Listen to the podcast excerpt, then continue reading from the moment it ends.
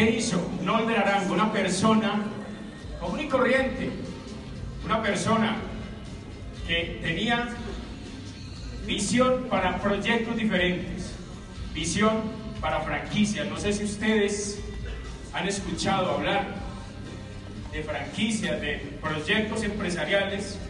A eso me dedicaba hace seis años atrás. Y hoy quiero contarles cómo una persona que tenía una visión solo hacia ese modelo de negocio, hoy hace parte de este grupo de personas que están aquí adelante y que estamos esperando que ustedes también hagan parte de este liderazgo de las Américas.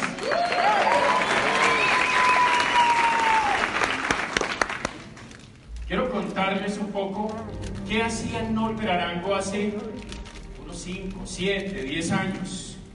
Acá hay personas que conocieron ese proceso. Hay personas que conocieron el éxito que tuve yo allá en el modelo de negocio de franquicias.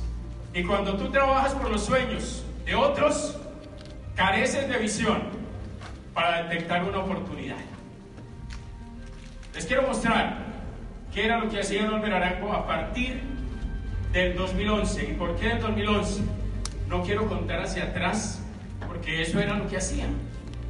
Pero en el 2011, esa, ese era mi día a día. Reuniones con empleados, apertura de puntos en centros comerciales, seis franquicias, diferentes marcas, algunas de ustedes las van a ver por ahí ahora. Y ese era mi día a día. ¿Por qué muestro esas fotos? Porque aprendí un poco de ese modelo de negocio. Franquicias que costaban más de 200 mil dólares. Franquicias en las cuales había que invertir mucho tiempo, muchísimos recursos, administrar personal. En el 2011 conocí Gano Excel. 13 de junio del 2011 llegó esa oportunidad a mi vida.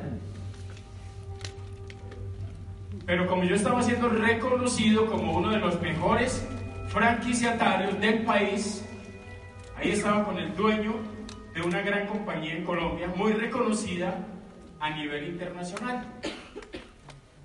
Y llega un amigo y me dice, nos hacemos millonarios con esto. Yo le dije, a mí de negocios serios. A mí me hable de esos negocios.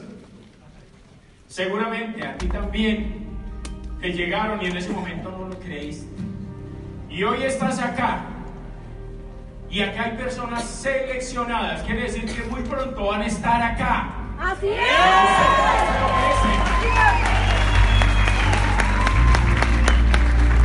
Pero ¿qué pasa?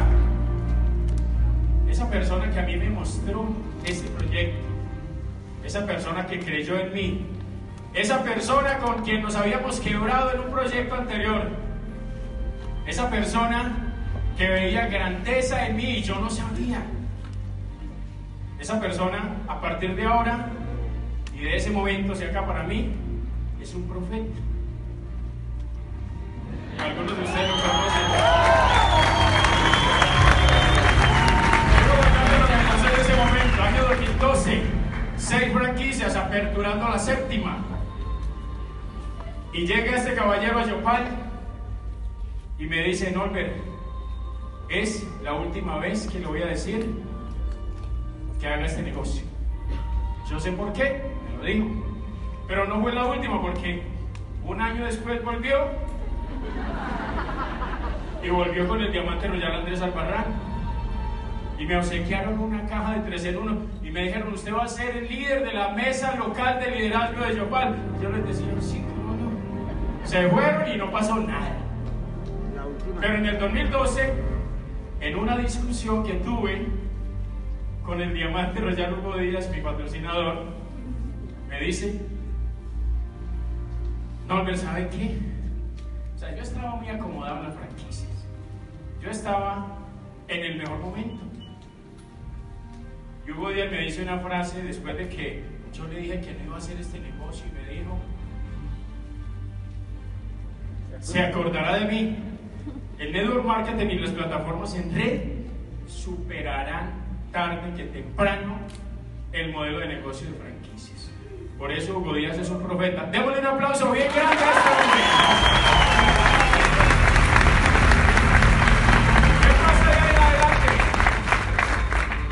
Es cuando pasan cosas que yo no esperaba.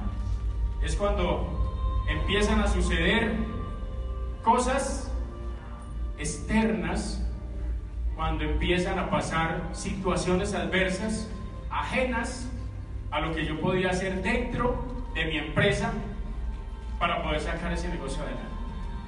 Y es ahí donde empieza ese impacto negativo, esa crisis que se desata en el Casanare y en Colombia y en los países petroleros. Estoy seguro que allá en Ecuador también tuvo que haber pasado.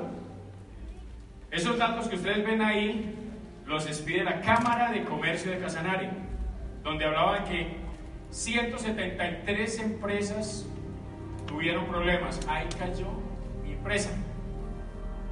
Era algo que yo no estaba preparado, era algo para lo que yo nunca, nunca me había preparado y por, por lo tanto no había tomado acción.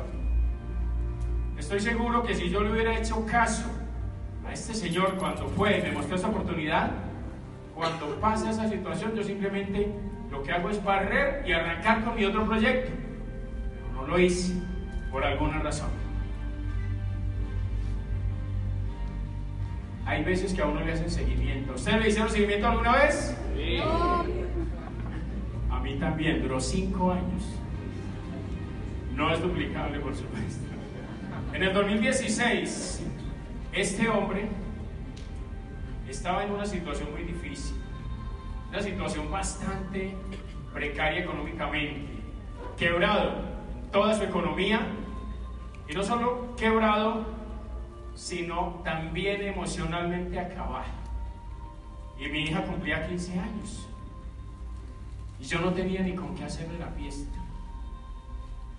Y mi hija me dijo, papá, si sea una fiestica normalita, hágamela, yo quiero las fotos. Bueno, se le hizo la fiestica muy sencilla y yo utilicé ese espacio como plataforma. Yo le venía haciendo seguimiento a este gran amigo y lo invité a esa fiesta. ¿Por qué? Porque lo veía en Malasia, lo veía en Japón, lo veía en diferentes países del mundo y siempre dudaba, ¿será que la hizo con el cafecito? O mezcló algún polvito blanco por ahí. O sea, con leche, pero no se imaginen nada malo, ¿no? Ese gran amigo, ese gran amigo, para mí se convirtió en un ángel al otro día de esa fiesta. Al otro día me invitó a su casa. Esa que vieron ahí es su casa. Y me contó el negocio. Me dijo, Norbert, hace cinco años yo le mostré este proyecto. Usted no me hizo caso. Yo lo voy a mostrar otra vez, pero no respondo si usted no lo entiende. ¿Y qué creen que pasó? Pues lo entendí. No sé en qué momento tú lo entendiste. Yo tardé mucho tiempo. Hoy no me arrepiento porque los son los tiempos de Dios. No son mis tiempos. Quizá este hombre traía esa bendición hacía rato y yo no, había, no me había dado cuenta lo que tenía en las manos. ¿Qué fue pasando? En un evento el primer evento en el que estuve acá en la ciudad de Bogotá. En ese auditorio estuvimos, si mal no estoy, el viernes. Ahí miran ustedes la cara de un hombre que ni siquiera sonreía, de un hombre que estaba por dentro acabado, pero que tenía ganas, ganas de salir adelante nuevamente. Ahora, ¿qué pasa? Me quité esa venda y ¿qué entendí? tenía en las manos la mejor franquicia, porque ganó en la evolución del modelo de franquicia tradicional. ¿Qué va pasando? Miren rápidamente, ¿qué es una franquicia tradicional? Una empresa te vende una franquicia o te vende el derecho a explotar su marca en determinado territorio. Ahí yo tenía un mercado potencial de tres departamentos, Arauca, Casanare y Meta. Para las personas que están acá de otros países son departamentos donde está el menor número de habitantes de Colombia. Pero ahí tenía yo la franquicia. Tenía un mercado potencial donde vendía y me daban un 35% para pagar los costos operacionales. Y cuando entendí que ganó Excel era lo mismo, pero que el riesgo no lo asumía el franquiciatario, sino lo asumía la compañía, yo dije, este es. ¿Por qué no lo había entendido? Mercado en más de 10 países. Yo no les quiero hablar mucho acerca de eso, quiero contarles qué pasó de ahí en adelante. Ese era Nolber Arango, con ilusiones, pero sin sonrisa. Era una persona que tenía dificultades. Recuerdo una vez, recién empecé el proyecto,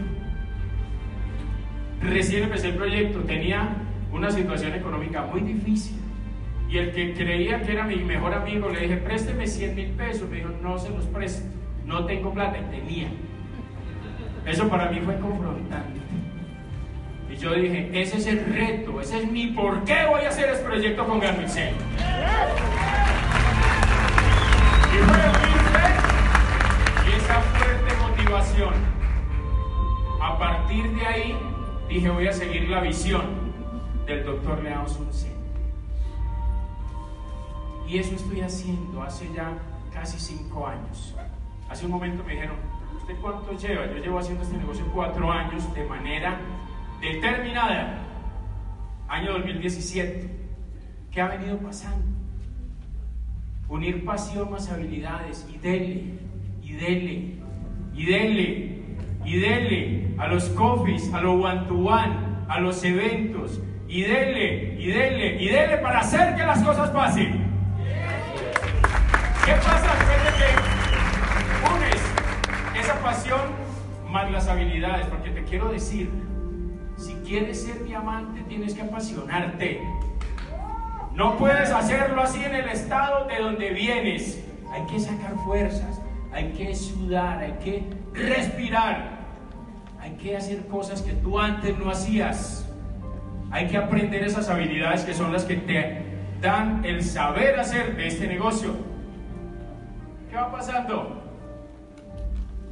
Después de un tiempo, aproximadamente de un año, llegan personas de este equipo. Hoy quiero agradecerle a esta mujer que ustedes ven en esa foto, porque cuando yo llegué a darle el plan de negocio, esa mujer ya era una diamante. No porque haya llegado en un BMW, no porque tenga una casa de diamante, no porque haya recorrido el mundo antes de este proyecto, sino porque su corazón ya decía que era una diamante.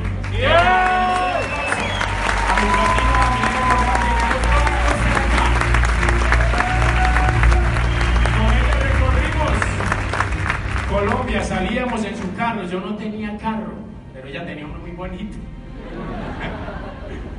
Salíamos 3 de la mañana a dar planes, volvíamos mamados, no sé si entienden la palabra los internacionales, cansados, agotados, 2, 3 de la mañana y al otro día dele y dele.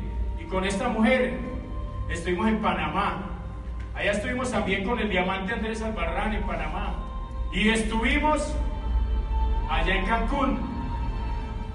Y estuvimos en Punta Cana y vamos a estar en Malasia una decisión cambia la vida, cambia. Si quieres ser diamante, ve y búscalo.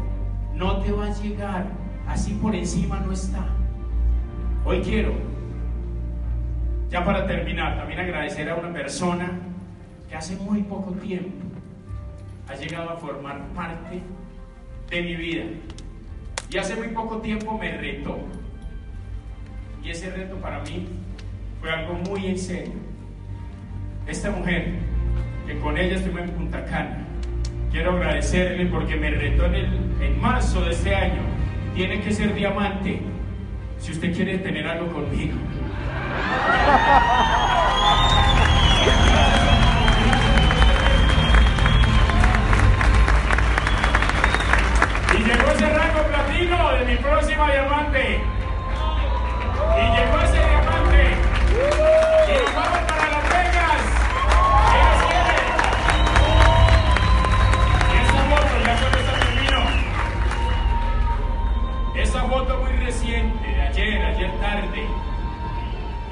Mire qué moto tan espectacular. Y la coloqué, la coloqué porque ahí hicimos un pacto con mi próxima, con mi diamante, la Milena, porque ya es diamante. Y con el próximo diamante, premiero diamante, los ya los Salazar. El próximo todos vamos a subir de nivel y todos te vas a estar. Familia, muchísimas gracias.